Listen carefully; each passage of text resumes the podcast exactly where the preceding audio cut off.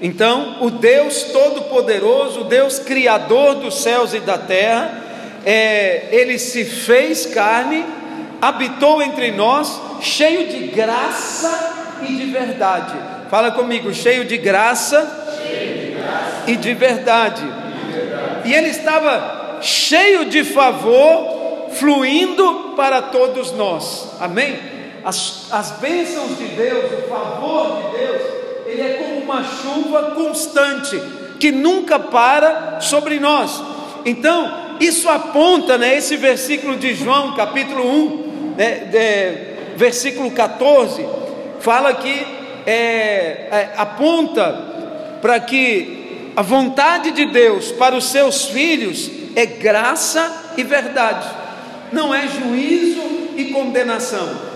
Amém? Nós estávamos mortos em nossos pecados e delitos. Isso já é juízo e condenação.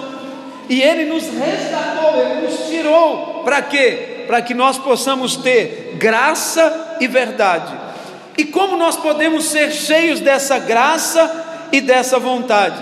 A graça aponta para o é, enchimento do Espírito e a verdade para o crescimento na palavra. Amém? Quanto mais você é cheio do Espírito, mais graça. Quanto mais palavra, mais verdade. Amém? Graça e verdade. Pé direito, pé esquerdo. Graça e verdade. Graça e verdade. Assim você anda. Estamos juntos? Amém? Estamos juntos aqui, irmãos? Aleluia. Aleluia. Que bom. É, nós não somos cheios automaticamente. Precisamos buscar. Por isso que nós estamos aqui num culto de celebração. Precisamos buscar a presença do Senhor. Estamos a buscar o seu espírito todos os dias. Por que, que alguns filhos nunca mudam de vida? Porque ele não, não, muitos não se enchem da graça e muitos não querem a verdade. Conhecem a verdade, sabem da verdade, mas não querem aplicar a verdade dentro de si busque a presença de Deus e também procure se encher da verdade que é a palavra de Deus. Amém? A palavra, né, o próprio Espírito, ele é para aqueles que são indignos. Nós não somos dignos de receber o Espírito ou de receber a palavra, por causa né, de muitas coisas. Mas a graça dele, né, ele é cheio de graça para os que não merecem. Todos nós somos assim e necessitamos do favor imerecido. Se você conseguir entender a graça em seu momento mais fraco, naquele momento que você está mais embaixo, naquela hora que você falha, que você peca, que você erra, então você poderá alcançar o seu milagre. Amém? Amém? Estamos juntos aqui? Então preste atenção, o que nós falamos agora há pouco, 2 Coríntios 9, 8, Deus torna a graça abundante. Quando nós estávamos lá no pecado, não tinha graça. Mas uma vez que nós recebemos graça e verdade, ela começa né, a, a tornar, ela começa a transbordar em nós. E Deus é poderoso para tornar abundante em vós toda graça. Amém? Fala comigo, Deus é poderoso para tornar abundante em mim toda graça. Amém? Você crê no poder de Deus para isso? Amém? Se você crê, Ele vai tornar a graça abundante em você. Ele vai fazer essa graça transbordar em sua vida. Amém? Você gostaria que Deus tornasse todo favor e toda graça abundante em sua vida? Sim ou não? Sim. Então fala com ele, Senhor, torna abundante a tua graça em mim. Torna abundante o teu favor em mim. Amém? Torna abundante a tua glória em mim. Amém? A promessa de Deus é que sempre nós podemos desfrutar dessa graça, é ter sempre suficiência em tudo, ser suprido em tudo, ter suficiência em tudo. Amém? Ser é, provido em todas as coisas para a glória do Senhor. Aleluia. Em alguns momentos nós às vezes nos sentimos vazios, mesmo sendo filhos de Deus. Por quê? Porque às vezes falta material para o Espírito continuar a obra que Ele mesmo começou em nós. Amém? Traga mais material para a obra. Amém? Quanto mais nós estamos na carne, mais difícil fica para o Espírito trabalhar. Quanto mais você está no Espírito, mais mão de obra e obra material o Espírito tem para agir na sua vida. Aleluia. Fala, hoje eu estou aqui, para me encher, para tornar mais material na edificação desta obra. Aleluia.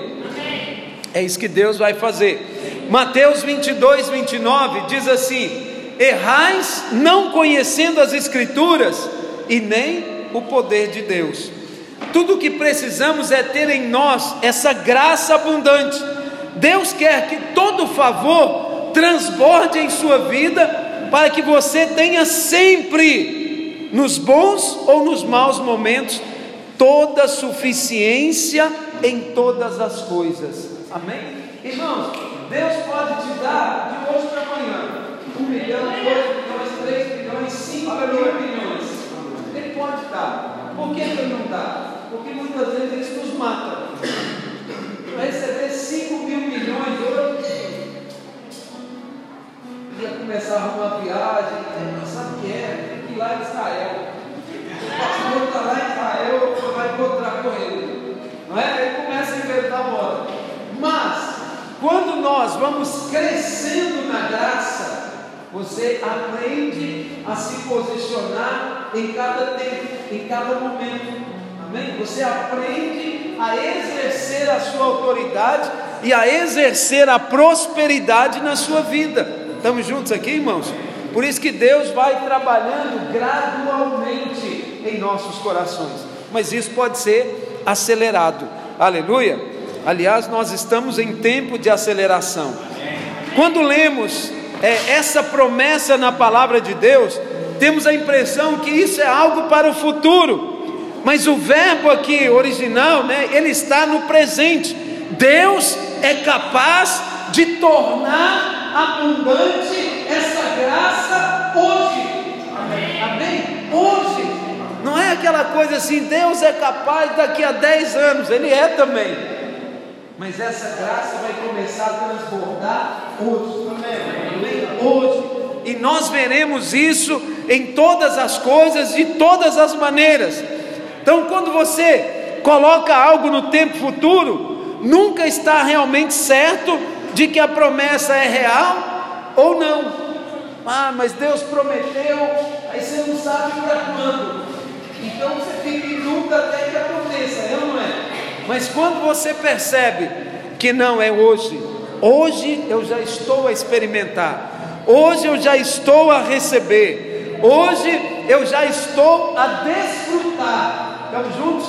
Então, as coisas começam a, a ficar diferentes. Amém? Agora mesmo o Senhor está movendo com todo o favor, toda a tua graça abundante sobre você. Ele quer que você tenha ampla suficiência em todas as coisas. Amém? A graça de Deus está transbordando ou está a transbordar sobre a sua vida. Põe a mão sobre a sua cabeça e fala comigo. A graça de Deus está a transbordar exatamente agora sobre a minha vida.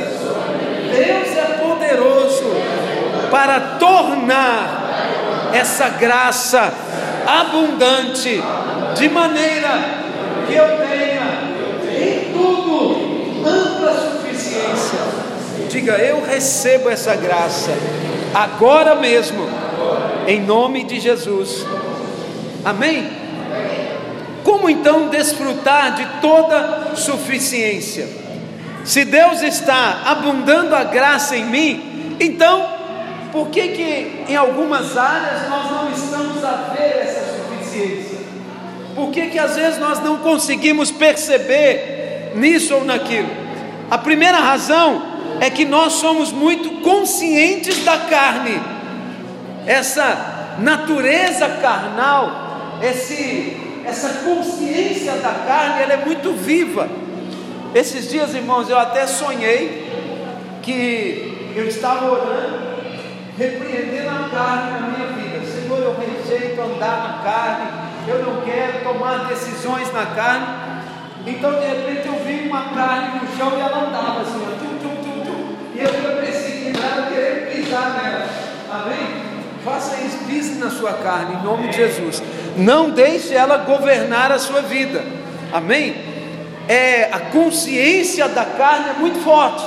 Por isso que nós precisamos buscar o Espírito o tempo todo. Amém?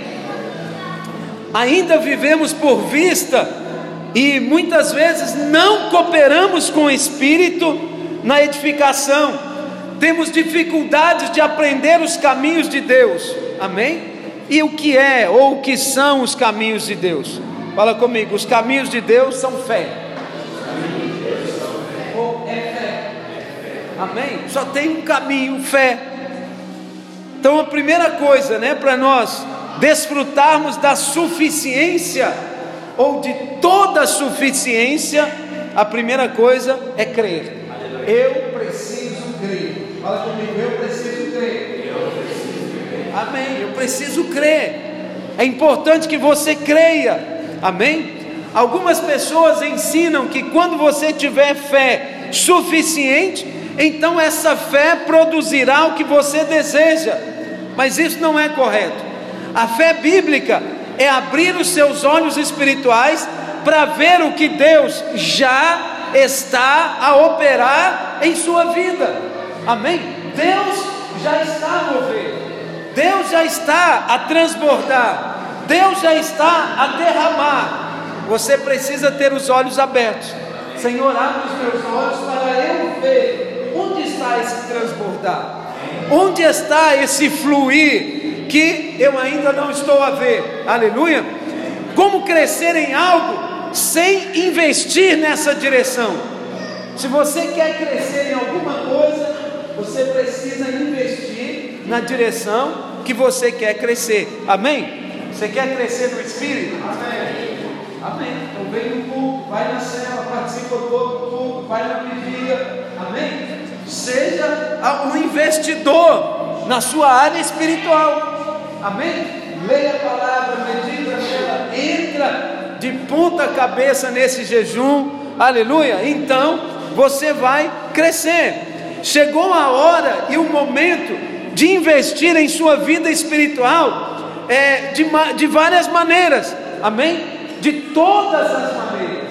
Com jejuns, com oração, com leitura da palavra, com cursos. Amém? Pastor, já fiz maturidade, já fiz CDF, vai dar aula agora. Amém? Então você precisa crescer. Não podemos parar o crescimento, temos que investir, investir mais para a glória do Senhor. Não pare, siga adiante.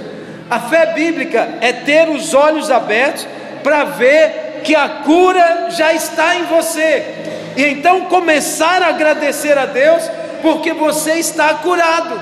Amém? Isso é fé. Hebreus 11:1 fala que a fé é o firme fundamento das coisas que se esperam e a prova das coisas que se não veem. Se você ainda espera, não é fé. É o firme fundamento. Eu já tenho aquilo que eu creio que Deus separou para mim. Amém? Se você diz um dia, ou talvez, aí você está empurrando a coisa lá para frente. Isso não é fé. Eu tenho a cura hoje, eu tenho a provisão hoje, eu tenho a bênção hoje, eu já recebi, Deus já tornou abundante em minha vida, aleluia. Já me deu livramento hoje, amém? ia ficar sem um óculos agora. É, em, em alguma tradução diz que a fé substancializa o invisível. Em outras palavras, você não pode ver todo o favor abundando em você, mas se crê, você dirá: Obrigado, Pai, eu recebo. Diga comigo: Obrigado, Pai. Obrigado, Pai. Eu recebo. Recebe. Talvez na sua casa, um dia ou outro, não tem o pão, não tem o alimento, está difícil. Começa a receber, Senhor. Eu recebo abundância sobre a minha mesa eu recebo abundância sobre a minha mesa. Amém? Eu recebo, o Senhor é, é poderoso para tornar abundante toda graça. Amém? Talvez seja uma propina que tem que pagar, uma, um grande leque, uma água que precisa ser paga. Creia na provisão do Senhor. Amém, meus irmãos? Amém? E começa a dizer, Pai, eu recebo ainda que o seu bolso agora você não tenha nem 10 meticais, mesmo assim, comece a agradecer a Deus, porque todo favor é abundante em você. Amém? Irmãos, lá no Brasil, uma determinada época, eu andava muito apertado sem dinheiro. Então, quando eu recebi o meu salário, começava pelo dízimo, ia pagando aluguel, escola, não sei o que, fazia a compra e acabou. Pequenininho ali só para o dia a dia assim, e era luta, tinha que correr atrás demais, que aquilo não dava mais. Então a nossa maior nota no Brasil até aquela ocasião era uma nota de 100 reais. Então, no mês seguinte, quando eu recebi, eu tirei 100 reais e pus no bolso. E fiz todas as despesas que eu tinha que fazer e guardei 100 reais, não troquei e passei o mês com 100 reais no bolso. Então toda hora que enfiava a mão no bolso, eu tinha provisão, eu tinha 100, eu nunca trocava ele. Você tem dinheiro? Eu preciso de comprar um pão, eu tenho 100. Então eu sempre tinha. E a partir dali, eu nunca mais fiquei sem dinheiro. Eu sempre tenho provisão. Amém? Aleluia. Amém. Não quer dizer que eu não gaste ele mais. Ultimamente eu gasto e Deus vai dando mais. Mas inicialmente eu quase colei ele no bolso. Vem, esse não vai sair daqui. Para declarar que eu tenho. Aleluia. Então, crie uma maneira de você crer, mas creia. Amém? Veja que você tem, que a provisão está aí. Pega uma notinha de mil e põe no bolso e caminha com ela um mês, sem gastar ela. Aleluia. Amém? Toda hora que você enfiar a mão no bolso, você tem mil. Hã? Quem tem mil toda hora, não é pobre. Todo dia você. Tchê, mil? Mil? É, mil de novo. Ah, esse prato, ele é próspero, não é? Hã? Então, cria seu caminho aí. Mas o importante é você crer. Aleluia. Deus é poderoso. É Fé não significa que você torna a coisa real, não, ela já é real no reino do Espírito. A sua fé substancializa o que já é real para que apareça em sua vida. Amém? Irmãos, eu creio que a provisão do Manduruco vai vir completa. Sete pilares com é, cimento, com tudo, cobertura, tudo Daqui para o final do ano nós vamos passar culto lá, no prédio novo. Aleluia. Porque Deus é poderoso para fazer, para tornar abundante toda a suficiência. Aleluia. É, a palavra diz no versículo 7: cada um contribua segundo tiver proposto no coração, não com tristeza ou por necessidade porque Deus ama quem dá com alegria. Então, o contexto está falando de provisão, de dinheiro. Amém? Ele está dizendo sobre dinheiro. Deus é poderoso para tornar abundante toda graça. Ela vai se tornar, aleluia, é, para que, para esse que segue o que Deus tocou no coração, a promessa é que a graça vai abundar.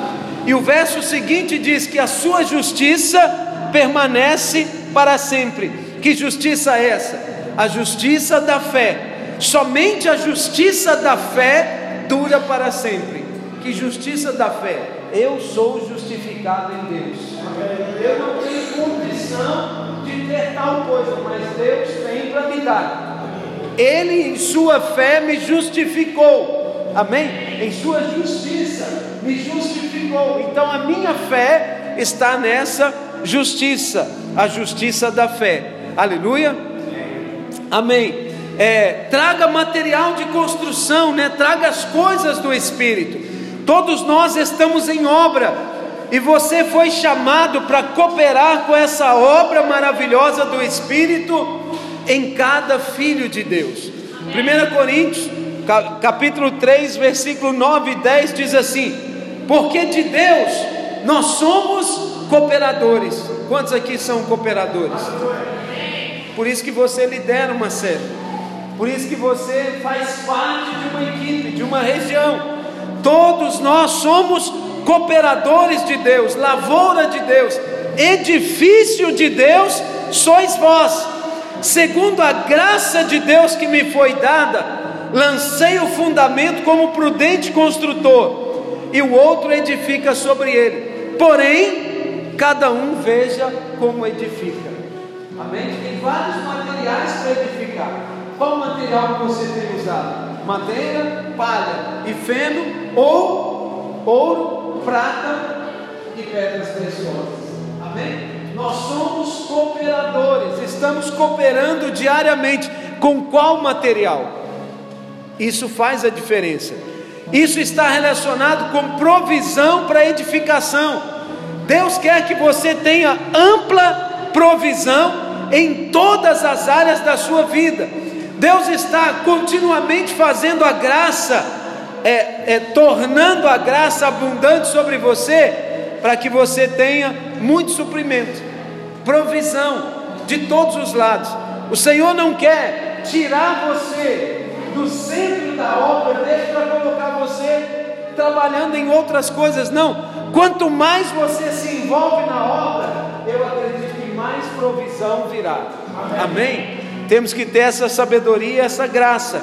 A primeira condição é a fé, que faz com que essas coisas se tornem reais no reino visível. Mas temos uma segunda condição: precisamos ter uma imagem correta de Deus. Uma crença errada sobre o Pai pode impedi-lo de desfrutar da graça. Amém? Tem pessoas que não conseguem ver Deus como Pai. Eu fui visitar um jovem uma vez, muitos anos atrás, devia ser lá em ano de 2000, 2001, 2001 mais ou menos. Então nós chegamos lá, fomos falar do amor de Deus para ele. Olha, Deus te ama, e Deus me ama. Aí ele começou a contar a infância dele. Que o pai dele subia nas costas dele com aquele cabo de aço do freio da bicicleta, tem aquela bolinha de ferro, e vá, vá, vá, batia nele e ele andava o quintal da casa inteira com o pai nas costas dele batendo nele. E ele perguntava onde que Deus estava nessa hora. Ficava questionando. Amém? E a gente ficava novo convertido, não sabia nem responder. No mesmo lugar, quando Cristo foi crucificado, amém? Deus não saiu do lugar ficou no mesmo lugar. Amém? Então, é, é, é a, e ele questionava que Deus é esse, que Pai é esse. Amém? Então nós precisamos ter uma imagem correta de Deus. É, lá a história do filho, filho pródigo, você sabe a história? Ele saiu de casa e perdeu tudo. Mas quando ele voltou, ele encontrou o que? Encontrou o pai, de braços abertos, esperando ele.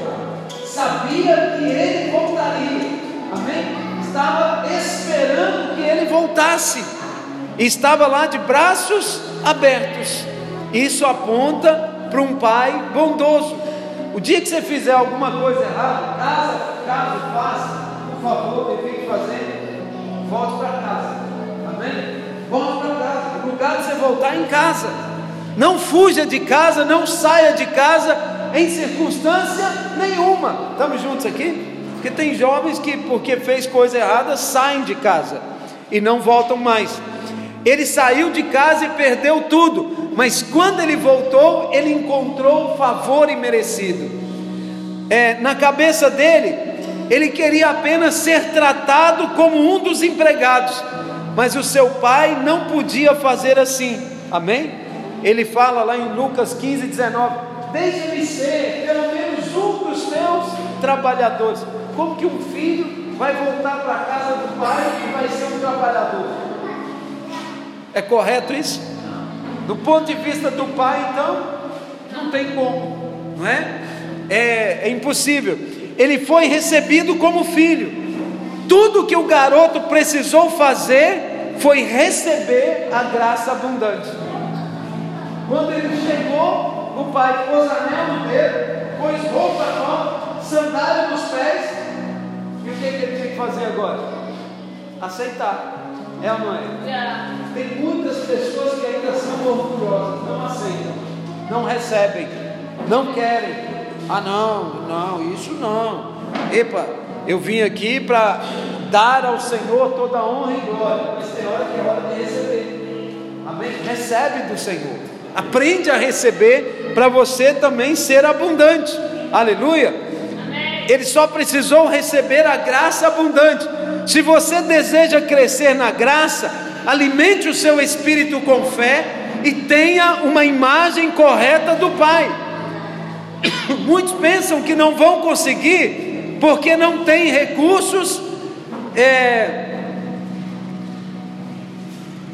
mas só para te lembrar, é Deus é que cuida da casa, amém?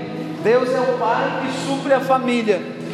Então, quando você vem, você não vem para trabalhar para pagar o que você gastou. Ah, eu gastei todo o dinheiro que era do meu pai, que era da fazenda, nada. Agora o pai diz: não, entra aí. E se o pai morresse agora e tivesse que dividir a herança, como que ela seria dividida? Ele é herdeiro. Amém? Estamos juntos aqui, irmãos? Essa é a bondade de Deus, essa é a graça abundante de Deus. Aleluia. Ele mesmo provê para os seus filhos, até para aqueles que não merecem. Todavia, ele tinha um irmão mais velho que nunca havia saído de casa.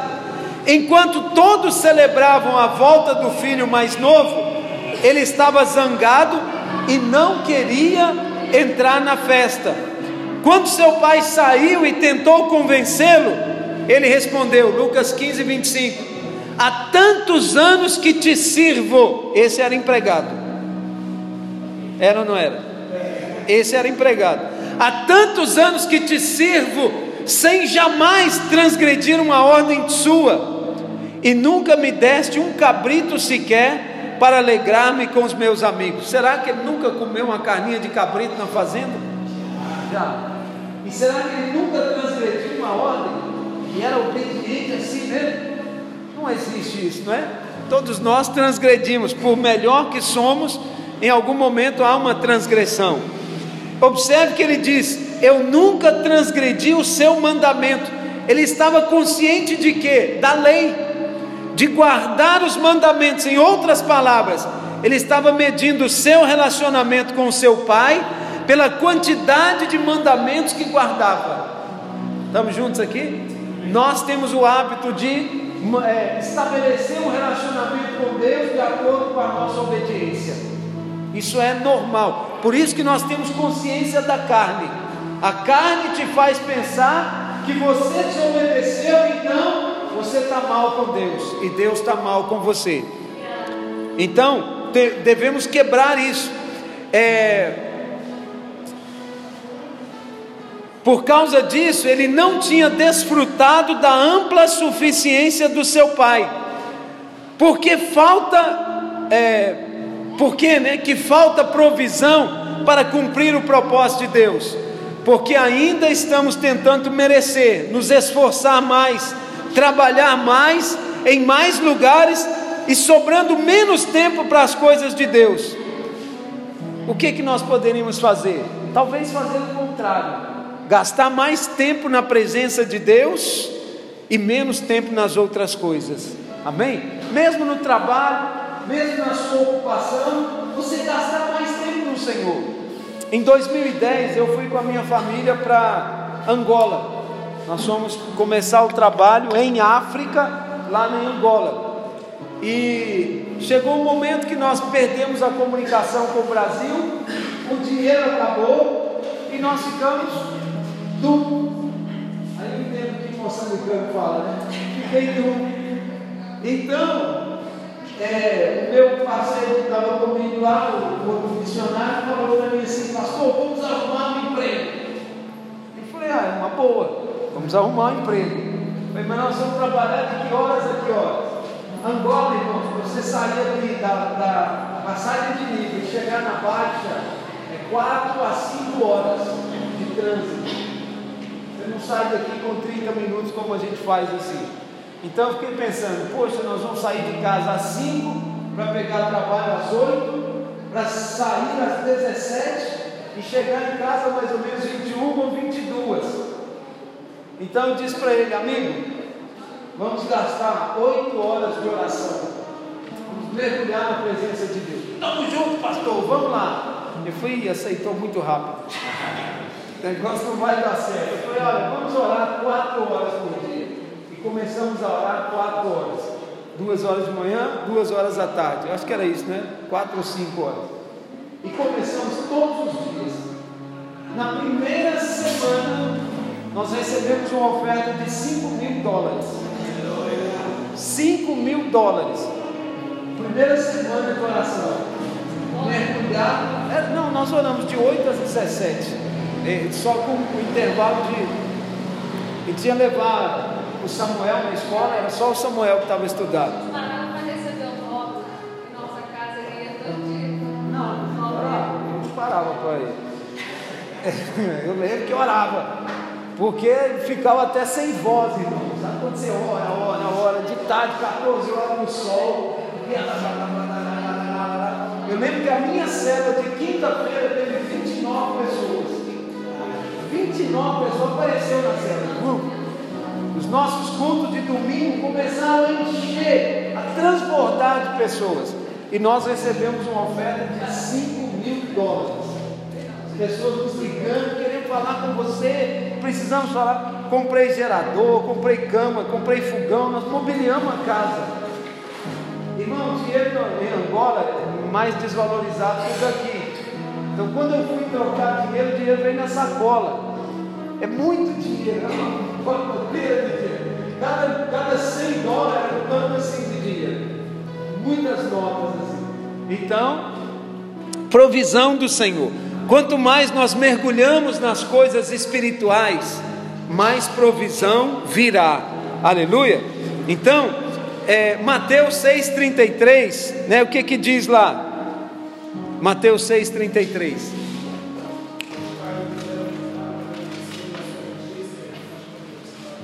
Fala mais alto,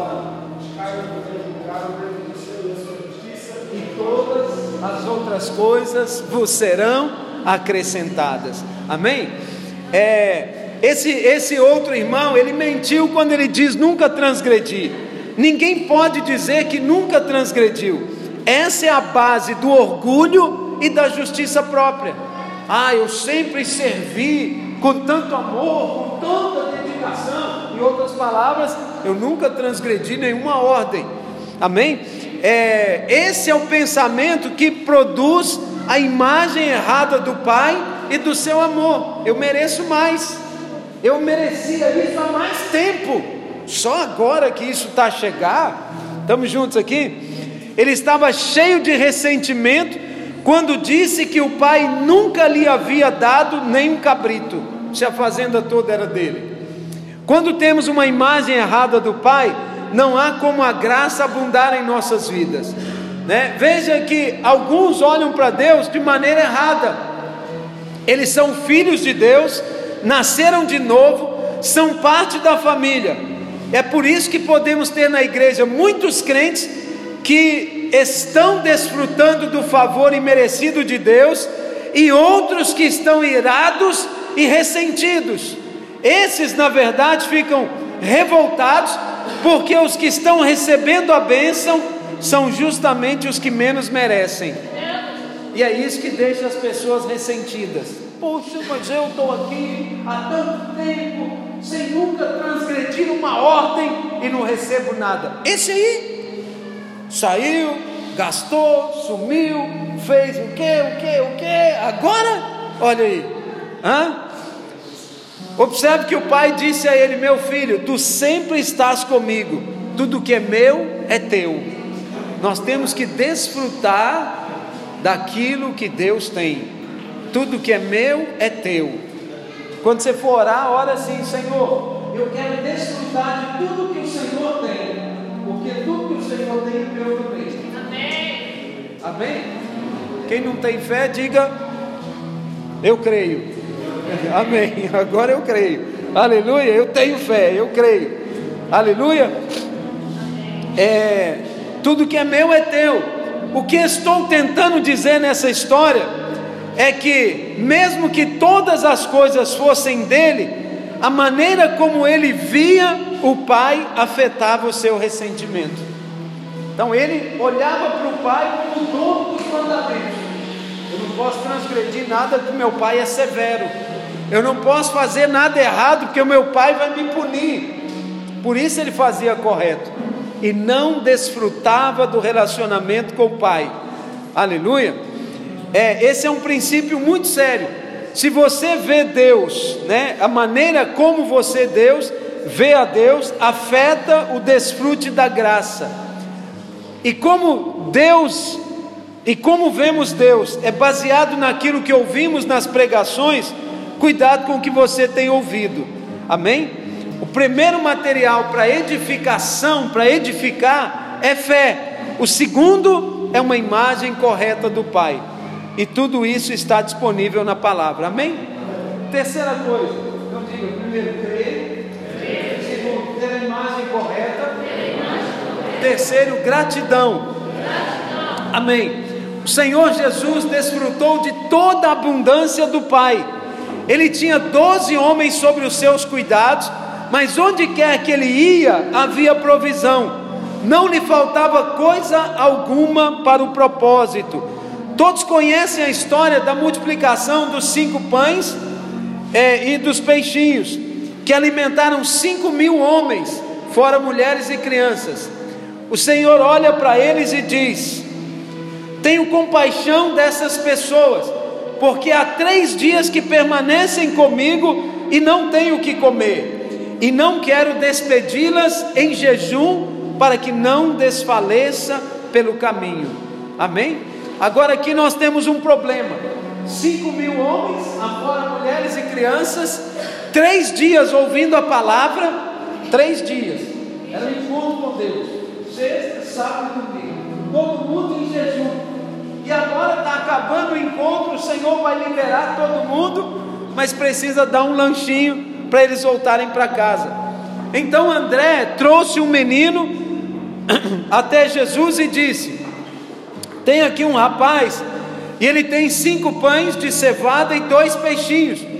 Mas o que é isso para tantos?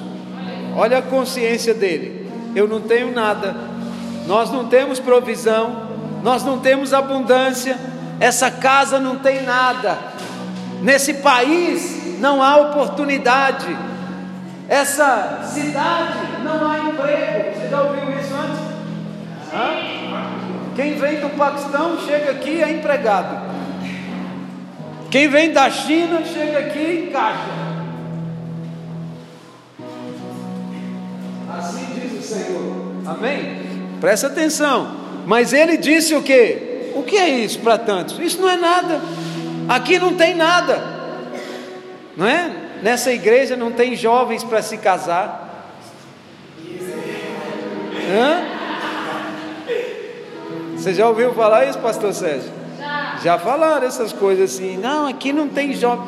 Eu vou ter que procurar jovem em outra igreja. Hum.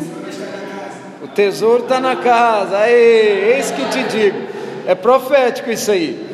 Amém? Mas o que é isso para tantos? Em outras palavras, a provisão é muito pequena para tanta necessidade.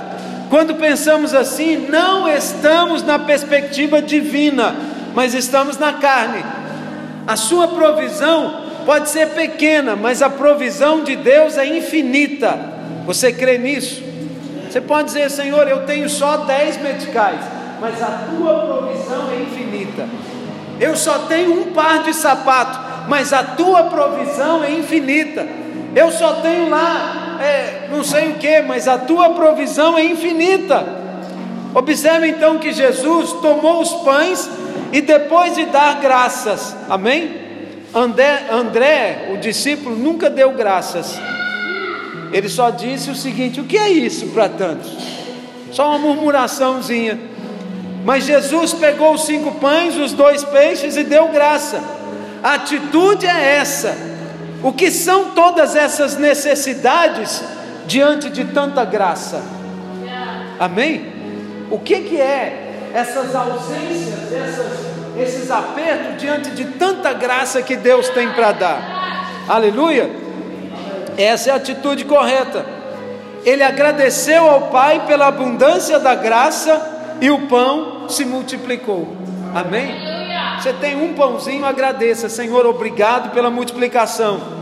Primeiro agradeço e depois vejo a multiplicação se manifestar. Amém? Depois disso, a palavra de Deus diz que eles comeram o quanto quiseram, e por mais que eles quisessem, o suprimento continuou e continuou e continuou. Deus estava fazendo toda a graça abundar sobre eles, para que sempre, tendo toda a suficiência em todas as coisas, pudessem abundar em toda boa obra. Amém? E essa boa obra foi vista no fim. Sobraram doze cestos cheios. Eles pegaram o quanto quiseram e ainda sobraram doze cestos. Eu acho que até aquele rapazinho que trouxe os cinco pães e os dois levou um cesto para casa. Amém? Eu acredito que ele voltou com o cesto carregado ainda, pesado. Amém, meus irmãos?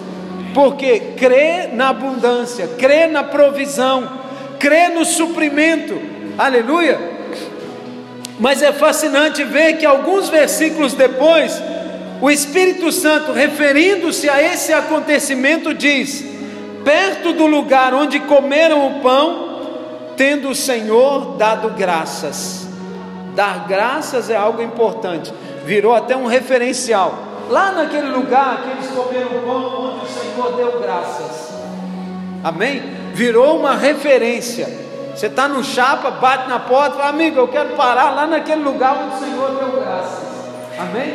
Virou uma referência de todas as coisas que aconteceram naquele dia. O Espírito fez questão de mencionar o fato do Senhor ter dado graças pelos cinco pães e dois peixinhos. O mesmo que ele disse: O que é isso para tantos? O Senhor usou a via contrária. O que é tanta graça, né, para tão pouca necessidade. Estamos juntos aqui, meus irmãos? O Senhor se alegra quando dizemos: o que é, o que é essa necessidade perto de tanta graça? Efésios 3:20 diz: O poder opera em nós, ora, aquele que é poderoso para fazer tudo mais, tudo muito mais abundante, além do que pedimos ou pensamos, segundo o poder que em nós opera. O poder opera através da fé. Aleluia! Eu tenho fé no poder operar. Eu tenho fé para ter a manifestação de Deus. Amém? É sensacional ver que Deus responde nossas orações que vão além dos nossos sonhos mais loucos. Tudo acontece conforme o poder que opera em nós. Fique de pé onde você está. Eu quero orar para que esse poder opere em sua vida. Amém? A Escritura não diz que você deve fazer certas coisas para que o poder funcione. Ela diz apenas que o poder opera em nós. Há um poder que opera na sua vida e você precisa crer. Amém? Aleluia. Põe a mão no seu coração, comece a declarar eu tenho um poder que opera em minha vida. Eu tenho um poder que age na minha vida. Eu tenho um poder que está presente em minha vida e ele opera em mim agora. É um poder operante, é um poder que age, que flui, é um poder que transborda de maneira genuína no meu coração. Esse poder opera, esse poder age, esse poder, ele está manifestando em minha vida agora.